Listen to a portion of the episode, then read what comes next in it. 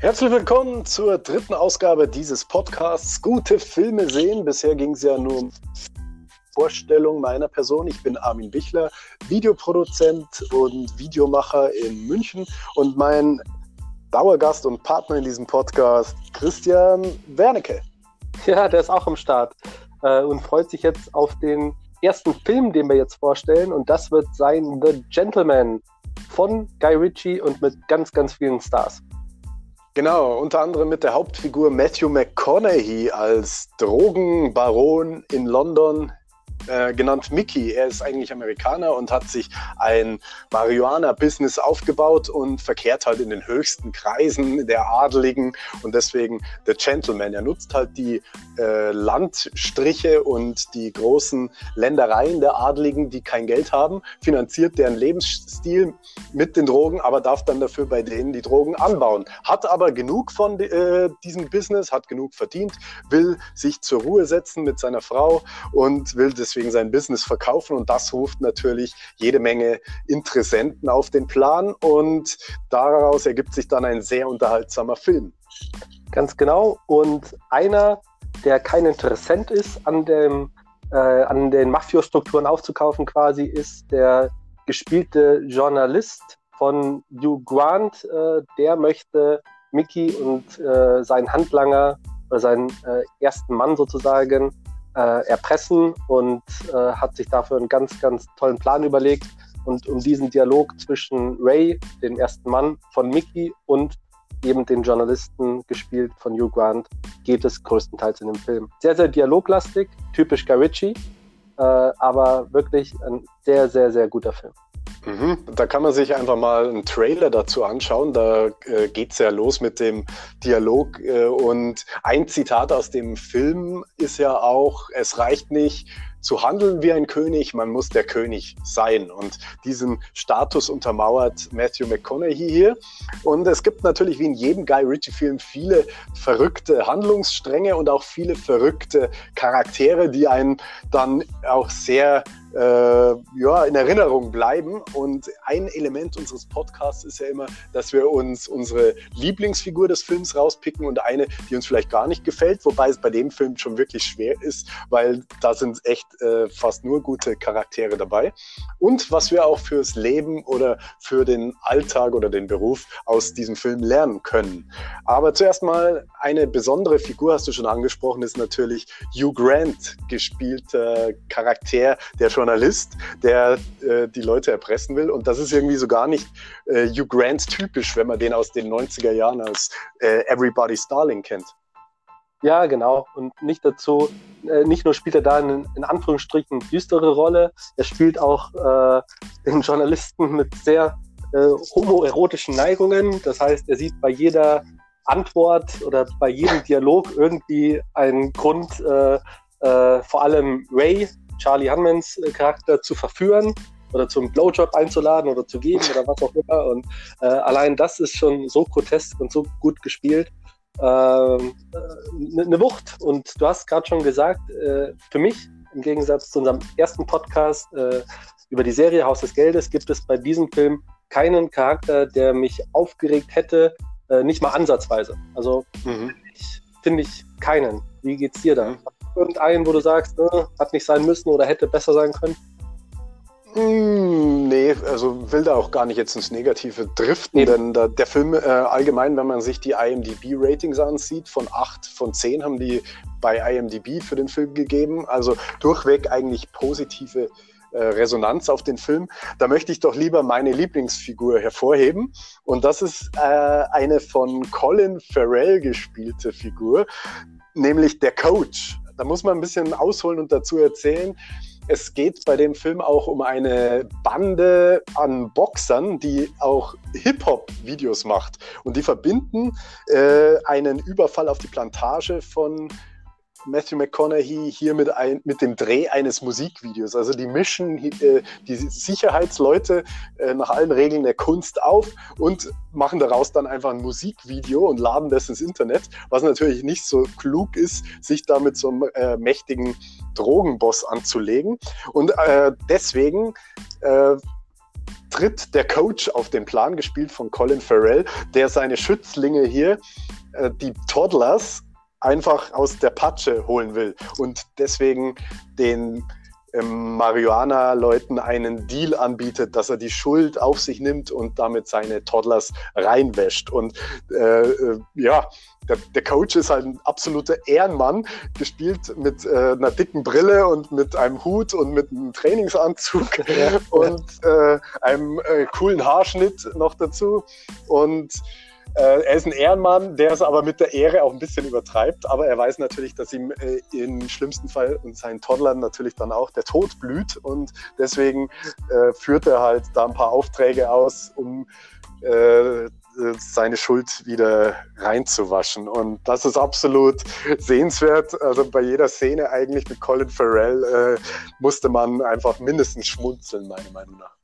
Ja, also das ist bei mir auch so. Ich bin erstens ein Fan von Charlie Hunman, aber und gar nicht so von Colin Farrell bisher gewesen. Aber in den Szenen, in denen er mitgespielt hat, äh, das waren eigentlich die besten und auch definitiv meine Lieblingsszenen. Da haben wir beide die gleiche Meinung. Der ganze Film ist eine Highlight-Szene, aber Colin Farrell als Coach gibt noch mal ein bisschen mehr.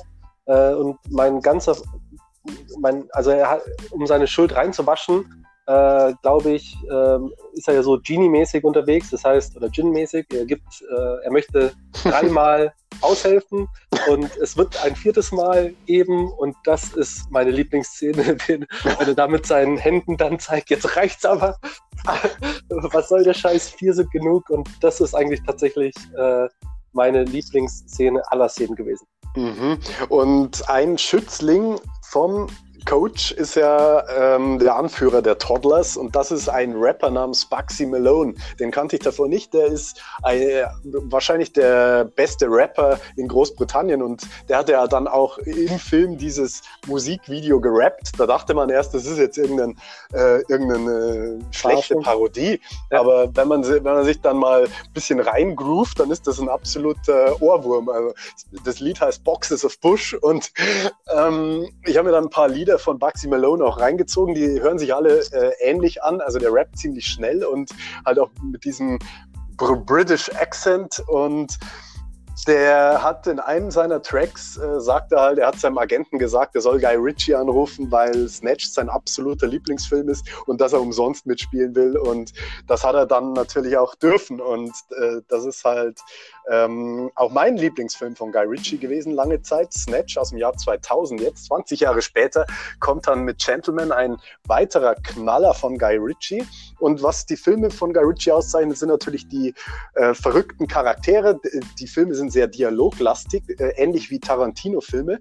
Aber die Machart von Guy Ritchie-Filmen sind natürlich äh, auf absolutes ähm, Musikvideo-Style ähm, getrimmt mit äh, absolut hochwertigen Kamerafahrten und Aufnahmen. Kommt auch daher, dass Guy Ritchie ja früher Musikvideoregisseur war und deswegen hier ähm, eigentlich immer Art Musikvideos auf Spielfilmlänge äh, bringt. Und man findet als äh, Musik, äh, nicht als Musikmacher, als Videoproduzent oder jemand, der selber vielleicht auch nur hobbymäßig Videos macht, jede Menge coole äh, Anregungen in Guy Ritchie-Filmen, die man auch dann vielleicht selber für eigene Filme umsetzen kann. Das Spiel mit äh, Geschwindigkeiten, mal äh, Zeitlupe, dann wieder in äh, Zeitraffer und so weiter und natürlich dann viele äh, Nahaufnahmen untermalt von Soundeffekten und äh, ja, Lichteffekte auch. Und das alles kombiniert sieht man dann eben auch in diesem äh, Musikvideo im Film in Boxes of Bush,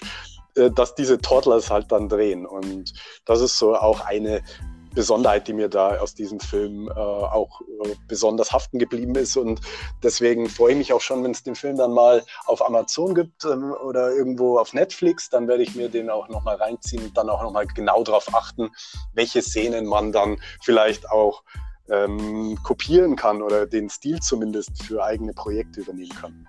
Ja, ich freue mich auch schon extrem, wenn es den dann zum Abruf auf irgendeinem Dienstleister oder geben wird. Äh, ich schaue mir die Filme auch ganz gerne dann im Original an. Gerade die Schauspieler äh, kommen mit ihrer Muttersprache natürlich nochmal stärker rüber. Auch wenn die deutsche Synchronisation, Synchronisation an sich sehr gut ist, glaube ich, dass gerade Hugh Grant und wie sie nicht alle heißen, auch Colin Farrell wahrscheinlich mit ihrer äh, normalen Sprache da nochmal einen besseren Ton setzen werden. Also da freue ich mich auch sehr, sehr, sehr.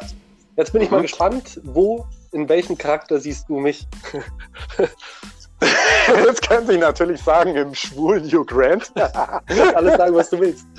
Nein, ähm, äh, schwer zu sagen. Ich würde dich äh, fast äh, in Charlie Hunnam äh, verorten, aber der, der ist auch ein bisschen äh, zu gangstermäßig für deine Verhältnisse. Ansonsten ist der ja du hast schon gesagt, der erste Mann, äh, der, die rechte Hand des Königs des Marihuana-Business.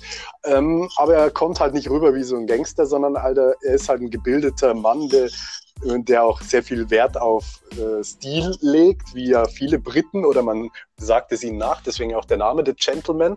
Und äh, der eher aussieht wie ein Buchhalter oder ein Steuerberater und nicht jetzt wie ein, äh, ein Killer. Und das ist schon äh, ganz cool gemacht. Und ja, ich glaube, damit äh, kann man sich doch durchaus identifizieren, oder? Ja, danke dir.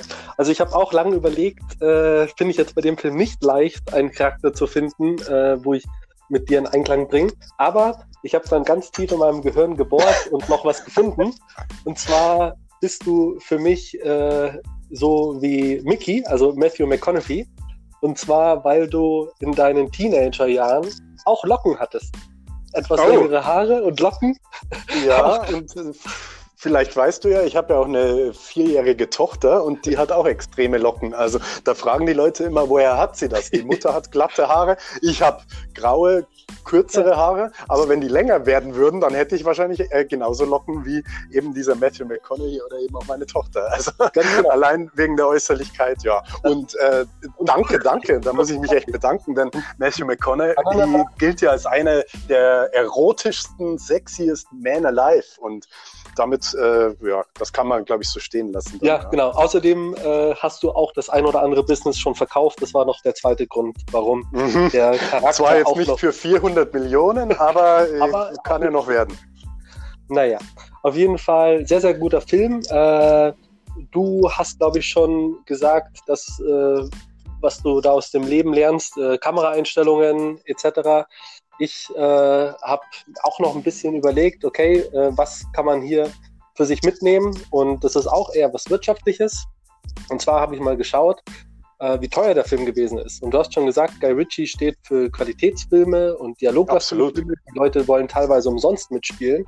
Und mhm. ähm, Guy Ritchie-Filme sind nicht unbedingt Filme, die das, den Mainstream ansprechen, also nicht die höchsten Einnahmen, äh, dieser Film hat jetzt, glaube ich, 140 oder 150 Millionen Dollar eingespielt. Nicht so schlecht. Aber was Wahnsinn ist, der hat nur 22 mhm. Millionen gekostet. Und, mhm, Dollar noch dazu, gell? Oder Dollar, genau, 22 Millionen mhm. Dollar. Äh, und wenn man jetzt mal überlegt, äh, was für Schauspieler da mitspielen, dann mhm. du eigentlich da schon locker an die 40, 50 Millionen, wenn nicht gar höher kommen. Also da sieht man auch, wie gerne die Leute für dich oder bei dir mitarbeiten wollen, wenn du für Qualität stehst und wahrscheinlich auch ein guter Kumpeltyp bist. Das sollte man sich doch aus Guy Ritchie und seinen ganzen Filmen herausschneiden. Mhm. Und das macht ihn, glaube ich, schon zum außergewöhnlichen Regisseur und äh, das zeigen ja auch seine Filme. Und ähm, ich habe es ja schon gesagt, Maxi Malone hat ja kostenlos mitgespielt und also 22 Millionen, wenn man das in Relation setzt, wie viel jetzt so ein durchschnittlicher äh, Hollywood-Film mittlerweile kostet, äh, kostet, sagen wir mal, äh, wenn die Schauspieler normale Gagen kriegen würden, dann mindestens das Doppelte. Ja. Und von daher, ähm, ja, absolut alles richtig gemacht. Noch ein Funny Fact äh, dazu ist natürlich auch, dass äh, Charlie Hunnam schon mal unter Guy Ritchie mitgespielt hat, und zwar im Film King Arthur. Und bei diesem Film hat äh, Guy Ritchie eigentlich weniger über den Arthur-Film mit ihm geredet, sondern wollte ihn die ganze Zeit ausfragen, wie das so mit dem Marihuana-Business in Kalifornien ist. Da hatte äh, der Charlie anscheinend äh, einiges an Infos dazu. Und daraus hat äh, Guy Ritchie dann quasi äh, diesen Film The Gentleman entwickelt. Äh, da gibt es nämlich ein Interview mit Charlie Hunnam und Geil. da sagt er das halt. Und er hat, geme er hat gemeint, es, es, war ja das Mindeste, dass er dann in dem Film eine größere Rolle spielt, weil sonst äh, hätte er ihn verklagt, äh, dass er seine Ideen klaut oder so. Und, Clever. Ja. Hatte Charlie sich seinen eigenen äh, Job quasi gesichert. Mhm. Und im Endeffekt äh, kommen wir zur Bewertung. Also ich äh, bin ja ein großer Guy Ritchie-Fan. Ich äh, würde sagen, der Film ist absolut gute Unterhaltung, äh, absolut sehenswert, nicht so klassisches äh, ja, klassisches Mainstream-Kino, sondern halt einfach viele coole Charaktere, wie man äh, es halt eigentlich ist eigentlich ein Erfolgsrezept für gute Filme. Man siehe Ocean's Eleven, du brauchst nur ein paar coole Leute zusammentrommeln, äh, wenn du ein halbwegs gutes Drehbuch hast. Das ist in dem Fall natürlich auch der Fall. Dann, dann kann das nur gut werden. Und deswegen muss ich mich hier äh, vielleicht von dem IMDB-Rating auch äh, inspirieren lassen, denn das sagt 8 von 10 und das trifft eigentlich genau auch meine Meinung wieder. Ich gebe die 9 von 10. Also oh. für das Genre gesehen wüsste ich nicht, was man jetzt hier besser hätte machen können. Schwarze Komödie, bisschen Action auch dabei, Spannung auch, äh, Twists, die man nicht kommen sehen kann.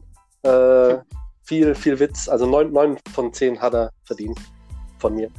Also okay, auch hier sind wir ungefähr Summe. gleich auf. Ja, freut mich und wir hatten ja einfach eine gute Zeit im Kino und ähm, freue mich drauf, wenn es nach äh, nach der Quarantäne mal wieder dann auch neue Filme zu sehen gibt. Und ansonsten, wenn ihr den Film gesehen habt, äh, ja, sagt äh, uns, was euer Lieblingscharakter ist, den wir jetzt noch nicht erwähnt haben, vielleicht den Verhock. der ja äh, auch zu den Bösen gehört oder vielleicht der Gegenspieler von Matthew McConaughey. Ähm, ja, da gibt es natürlich noch einige andere, die man da erwähnen könnte. Und ansonsten ähm, abonniert diesen Podcast und wir freuen uns drauf, dann den nächsten Film oder vielleicht auch mal wieder eine Serie zu besprechen. Vielen Dank dir. Bis dann. Ciao, ciao. Ciao.